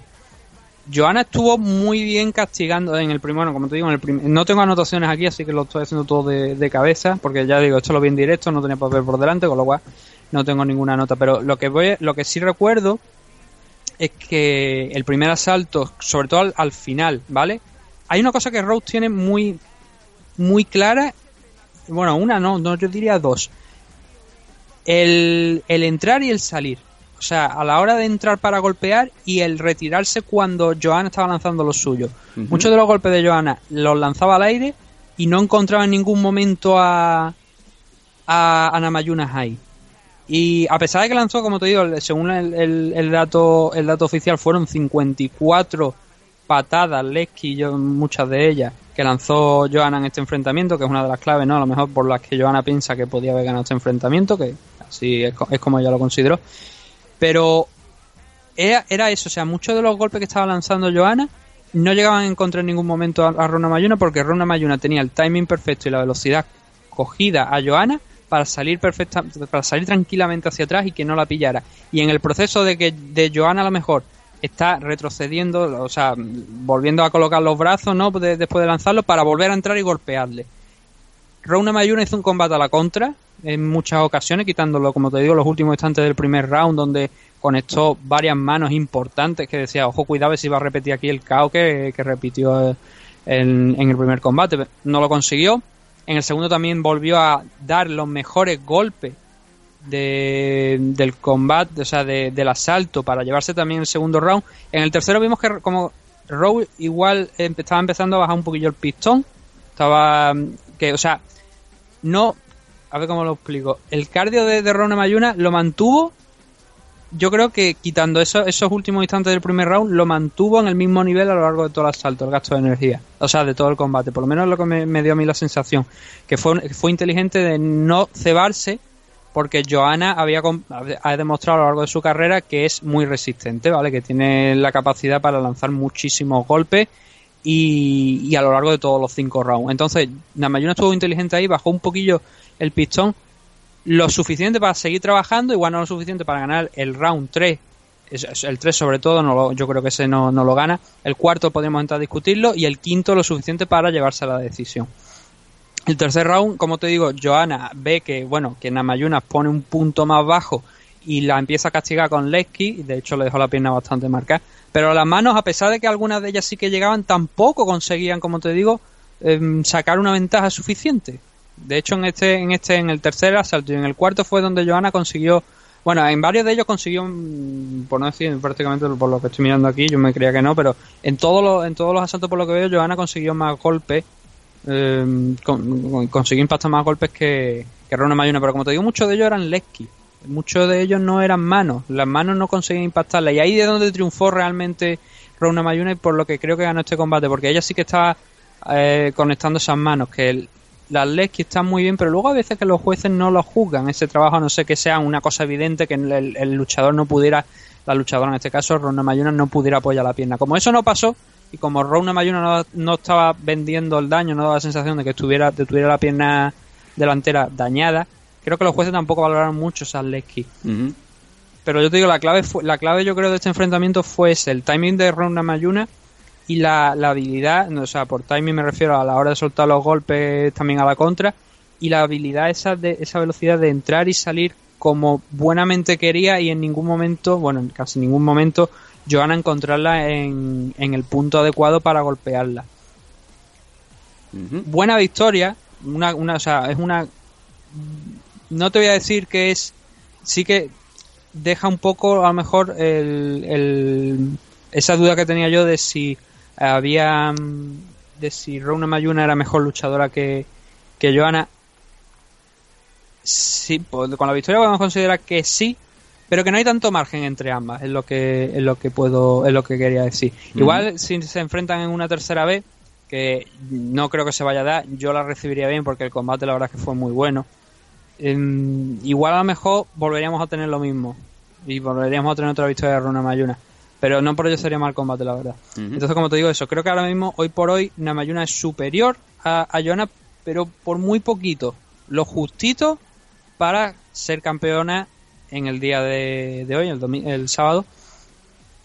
Y la pregunta es si va a poder mantener el mismo nivel contra o bien Carolina, que viene de victoria, o bien contra Jessica Andrade, que es uno de los nombres que también se valora. Jessica tuvo una gran actuación contra Ticia Torres, pero mm, como un toro. Y no sé yo si ese toro va a poder vestir a Runa Mayuna. Bueno, cuanto menos va a ser interesante porque esto abre una vez más la baraja. Ya sabemos lo que pasa cuando hay campeones y campeonas parejo de Podemos que duran muchísimo tiempo en, en lo alto de la división. Pero mira, cuando se abren a veces estos estos abanicos pues hacen que la competición cuanto menos se vuelva más curiosa y se le ponga aún más atención, ¿no? Porque a todos nos gusta cuando hay nuevos campeones ver si realmente son resistentes o son flores de un día. En el caso de la flor Rose, eh, nunca mejor dicho, pues parece que no, parece que ha venido para quedarse y vamos a ver la nueva competición que va a venir con muchísimas ganas y quizá también con la oportunidad de ver a una campeona a priori más batible que la propia Joana, que una vez más ha quedado demostrado de que campeones que pierden después de largas rachas de victorias les cuesta muchísimo volver a la victoria una vez más. Veremos. Sí, eso que has dicho es, es bueno, es interesante. Porque ahora yo, después de ver este enfrentamiento, tengo la sensación de que Rauna Mayuna puede ganar a Johanna, pero como te digo, no sé si va a ser capaz de vencer a Jessica Andrade. Es esa. mm, No sé si va a tener lo suficiente para vencerla. No me acabo de creer a Rauna Mayuna como campeona. Si obviamente, si consigue vencer a, a un toro como Jessica Andrade, que creo que es la principal amenaza de la división, yo creo que Rauna Mayuna, visto lo que, lo que hizo con Johanna, yo creo que en principio no debería tener muchos problemas con Carolina tampoco, porque es una luchadora que es algo similar a Johanna. Pero Jessica Andrade tiene un plus más que, que Johanna, que es el empuje y creo que también un tamaño algo mayor que, que el de Johanna. Ujú. Hizo con Ticia Torres lo que quiso y yo no sé si... Eh, Yo creo que es un mal enfrentamiento para Runa Mayuna. Por eso no sé si va a ir ante Jessica o Carolina con la que tiene una historia, ¿no? Porque es una de las de- derrotas que tiene Runa Mayuna. Lo veremos, desde luego, en, en MM Adictos. Y nos vamos ya al combate estelar de la noche. Khabib Nurmagomedov haciendo lo que quiere, o en este caso lo que quiso, con Raging Al. Al Yaquinta en la división Lightweight por decisión unánime 50-44 y 50-43, 50-43. Monólogo, Nathan. Sí, el, el detalle de, de la decisión cuando Aya Cuenta escucha 50-44 y 50-43 señalando, ¿sabe? Como diciendo, "He ganado. Era yo, ¿no? El 50 soy yo. E- era yo, era yo el del, el del 50. Qué barbaridad. Hombre, hay que respetar a, a Aya Cuenta, pues bueno, le habían dado esta oportunidad, llegando un poco de pues de suerte, ¿no? Al, enfrentamiento. Y aquí, a ver, tú lo has dicho, es que es dominio completo. Mm, podemos comentar muchas cosas, pero a ver, por ejemplo, ¿qué podemos decir de, este enfrentamiento? Mm, aparte del dominio absoluto de, de Khabib Nurmagomedov, el cual no solamente lo ejerció en el suelo, sino también en el striking, y creo que eso es lo preocupante.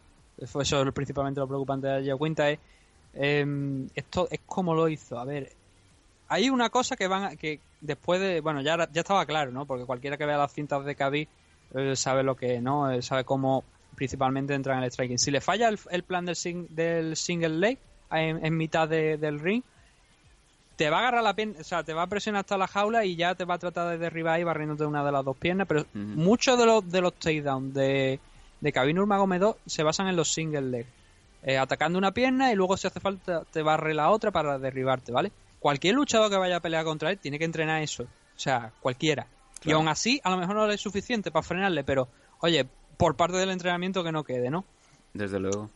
El, fue lo que pasó en los dos primeros asaltos.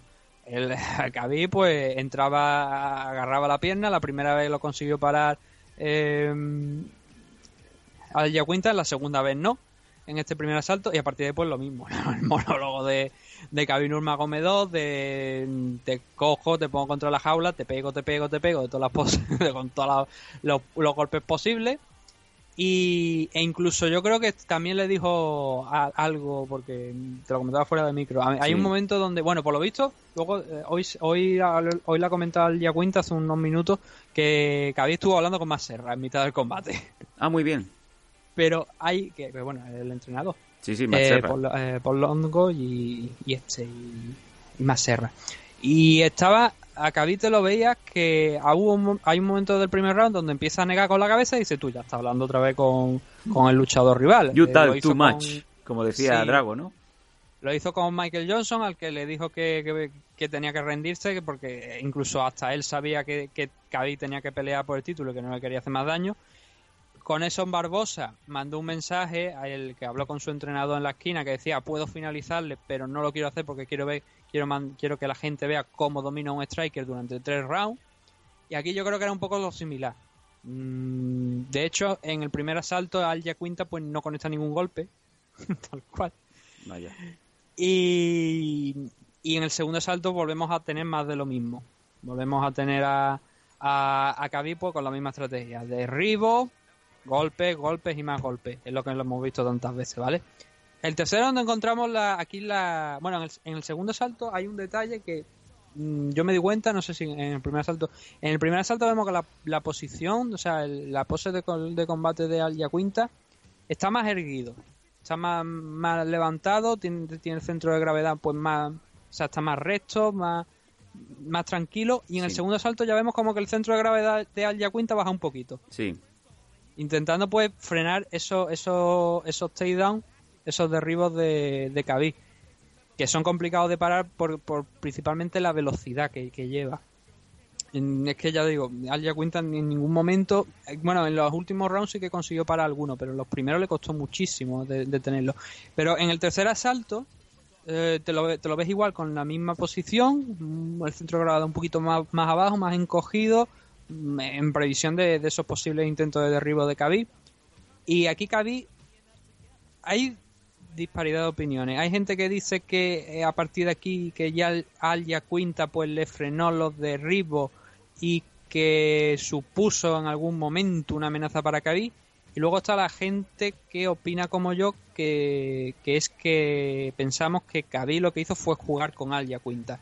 Cuando se produce ese primer cambio, ese, ese cambio del primero al segundo round, lo que te digo en la posición, y en la posición de, de standing de Al Quinta, y luego nos vamos al tercero, tú ya ves a un luchador que ha dicho tengo que tener cuidado con los takedowns de este tío porque me está llevando al suelo fácil.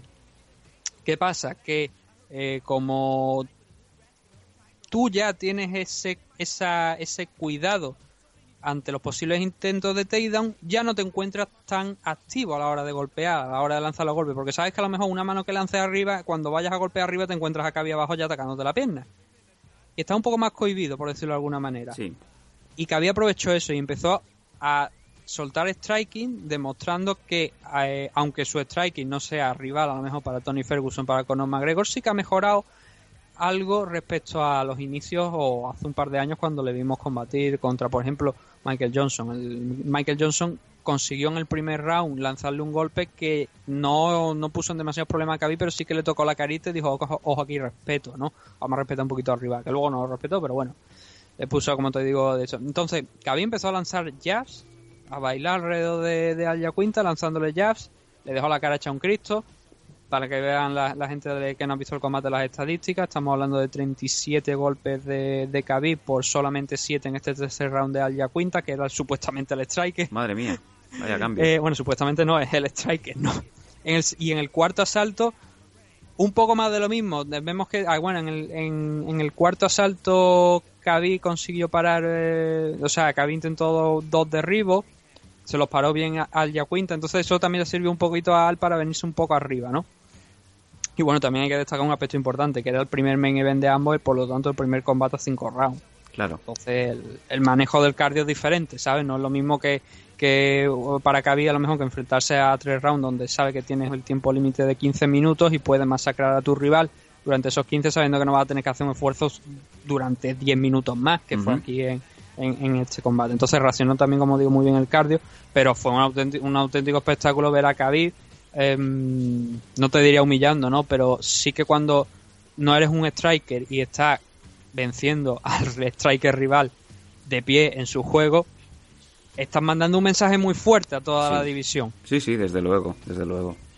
Sabes que tiene hueco y sabes que hay muchas cosas que corregir y tus rivales lo saben, pero también saben que puede que si no tienen que, que, que si están a lo mejor más precavidos como le pasó al Yacuinta pues pueden acabar también encajando demasiado golpe y en los, como te digo el tercero cuarto y el quinto cabía a base de jab desde la distancia tranquilamente fue lanzando golpes no entró en ningún momento en el clinch él Mm. se quedó fuera, se quedó lanzando golpes. lo- cuando, cuando avanzaba al, Yacuinta, pues también le estaba respondiendo con golpes. En el quinto sí que Al, ya obviamente ya dijo, de perdido al río, se vino un poco arriba, intentó intercambiar ya a- sin, sin echarle un vistazo ni siquiera a la defensa, sino a golpe puro y duro, a ver si podía noquear a Khabib y, y ganar el enfrentamiento. Pero Khabib también tranquilo, con algo más, como te digo, algo más de, de precaución, de precaución, porque vio que Al Yacuinta pues se venía un poquito arriba pero nuevamente desde la distancia soltando ya y venciendo, ya te digo, completamente dominados los, los cinco asaltos por parte de Khabib. Lo que me llama mucho la atención es que en el, en el quinto asalto hay dos jueces que le dieron un 18. Yo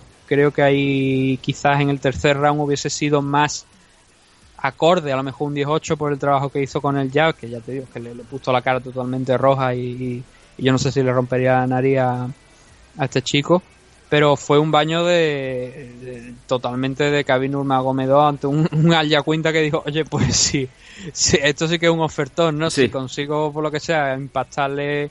Porque la estrategia era muy clara, ¿no? Obviamente Al Yacuinta tenía que... En los primeros, los primeros asaltos eran donde estaban las posibilidades de, de realmente de, de vencer, de conectar una mano que al principio, sobre todo del primer asalto, donde frenar un poco a Khabib, donde porque Khabib obviamente si se tira a tus pies y no consigue derribarte va a seguir en una distancia corta y a lo mejor si le hacías pagar a Khabib esos intentos de alguna manera igual le metías algo de respeto y podías conseguir ganarlo, pero ya digo, el primer takedown de consiguió de Khabib fue muy pronto, no, no sé si un minuto y medio, dos minutos, y eso ya pues fue marcando la tónica de esos dos primeros asaltos y luego ya pues lo que he comentado, ¿no? De que Al Jaquinta estaba un poquito cohibido ya porque decía si hago esto me va, se me va a ir al suelo, me va a derribar y me va a volver a, a dar otra paliza y no se le vio cómodo en ningún momento a partir de, ese enfrenta- de, de ese- de esos dos primeros rounds. En el quinto, como te digo, pues lo intentó, pero no fue suficiente. Y ¿no? todo lo el respeto que era que para- pues, de ahí con el cinturón. Todo el respeto para el Yacuinta por haber aceptado la pelea con tan poco tiempo y sin, obviamente es que no te podías preparar porque tenías a un rival que no tenía nada que ver con el rival que al que te enfrentaste al Mm. final. Pero bueno, una vez dicho, pues eso, ¿no? Eh, valiente al Yacuinta y valiente también Khabib por aceptar eh, esos dos cambios eh, durante los últimos días de, de rival y aún así pues eh, hacer una masterclass prácticamente de cómo hacer una pelea, cómo controlarla y no perder los estribos en ningún momento, ¿no? Y bueno, esos, esas puntuaciones lo demuestran. Sí. Eh, bueno, vamos a ver las, eh, los bonus de, de este evento fueron para la pelea de la noche el Zabit Magomed Sharipov contra Kyle Bochniak y las actuaciones individuales para Chris Werechmaker y Olivier Aubin Mercier. Sí, nada, es, es- es justo, ¿no? Creo que lo hemos dicho, el Zabir contra, contra pues fue un gran combate. Eh, y en los dos principales, yo creo que igual Namayunas contra Johanna hubiese sido un candidato a ese of the Night. Pero obviamente la actuación de Kabi contra el Yacuinta, pues prácticamente no hubo rival, así que no, no sería acorde darle el of the Night. Y las y las performances the Night normalmente suelen ser para las finalizaciones, y en esta ocasión, pues obviamente estos dos luchadores, tanto Olivier como. ¿Quién ha, cómo habías dicho el otro? Chris de- Ese de Chris, Chris Westmacher, que tuvo una grandísima actuación, como hemos comentado, contra Joe Lawson, dándole hasta en el carnet de identidad Mm. pues fueron para mí merecedores, sí, acorde de, de eso, porque fueron además uno de los pocos combates que no acabaron en decisión, así que mm, bien hecho esos 50 mil dólares para, para los, estos luchadores. Y sobre todo ya ese alivio, ese suspiro final, es- esa lágrima ¿no? que le puede caer a Dana White a- habiendo acabado el combate porque ya había dejado ese UFC, UFC 223 en los libros de historia y mira que le ha costado. Bueno, Mm. Sí. nos vamos Sí, a... hay, hay- sí. hay una cosa curiosa de, de UFC, Mm. antes de que ya vayamos al final, Sí. Que, o sea, de, de Dana White, que dice, le preguntaron que se iba a pagar a los luchadores que obviamente no habían podido participar por el tema de Conor McGregor. Ha dicho que le iban a pagar el bonus por presentarse, pero que no le iban a dar ni un duro más porque UFC no tiene tanto dinero. Vaya por Dios. Sí. No tiene tanto dinero para lo que quiere. No, no- no tiene, no tiene tanto dinero cuando el año pasado estaban diciendo que económicamente había sido el mejor año de la empresa, uno de los mejores años, ¿no? Venga, nos vamos a ir con esta, con esta declaración final de Nathan y sobre todo de Dana para lo que quiere. No tiene dinero, como se nota que este hombre no se ha divorciado aún y no tiene que empezar a pasar pensiones alimenticias. Nos vamos en el barco de los elfos, en MM Adictos.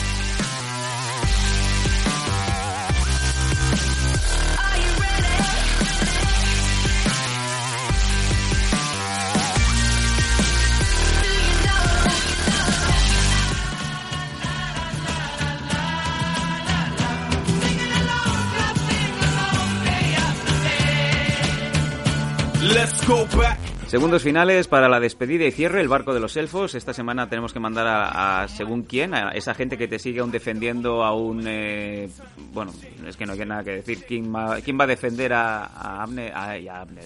¿Quién va a defender a Conor McGregor públicamente sin quedar expuesto, no?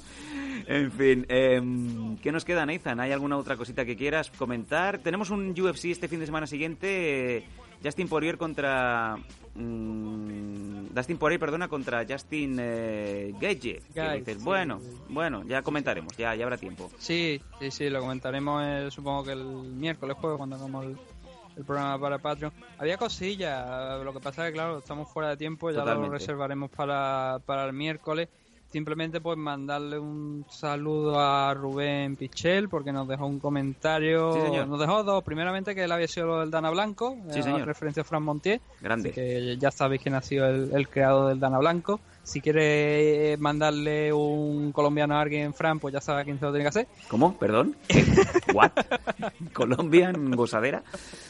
Y lo segundo es que había eh, Rubén, después de, de escuchar el corte que pusimos gratuito para, eh, para el enfrentamiento de la previa del, del Joana contra Runa Mayuna, dijo que eh, normalmente apostar a lo contrario a lo que yo decía en el de esto, pues daba dinero. Y digo yo, obviamente, claro, es una trampa, porque quiero que tengáis dinero para suscribiros al Patreon de MMA Adicto. Sí, sí, y alguien que también es- me ha llamado cabronazo por reírme de tu pelazo, Rudulí.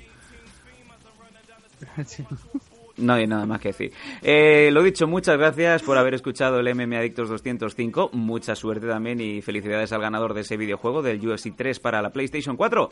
Y nos vemos y nos oímos durante la semana. Esto es MM Adictos. Muchas gracias, Nathan. a tía y luego también a los oyentes por escucharnos. Y eso, recordar, recordarlo, recordaros que el miércoles, pues jueves, tendremos otro programa adicional para los suscriptores de Patreon. Y si no, pues ya para la, para la semana que viene aquí en el gratuito. Y recomiendo a la gente que entre en el, en el canal de YouTube de MMA Adicto Sí. si quiere ver a el Pitbull Peralta, a Pablo Pitbull Peralta, eh, cómo vive los combates de Enrique Marín desde la esquina. ¡Créetelo! ¡Créetelo! Hasta siempre, amigos. Dale, niño, dale, créetelo. Inspiration's running through my veins. Just turn my fist into a ghost, stop, I might have taste. I'm like a space, few steps out of this world. Search the tablet of my mind across the ocean I felt. Brainwaves help me to sell, help me prevail. Push me to shore so I can be sure of myself. Now if you had these powers, tell me now, what would you do?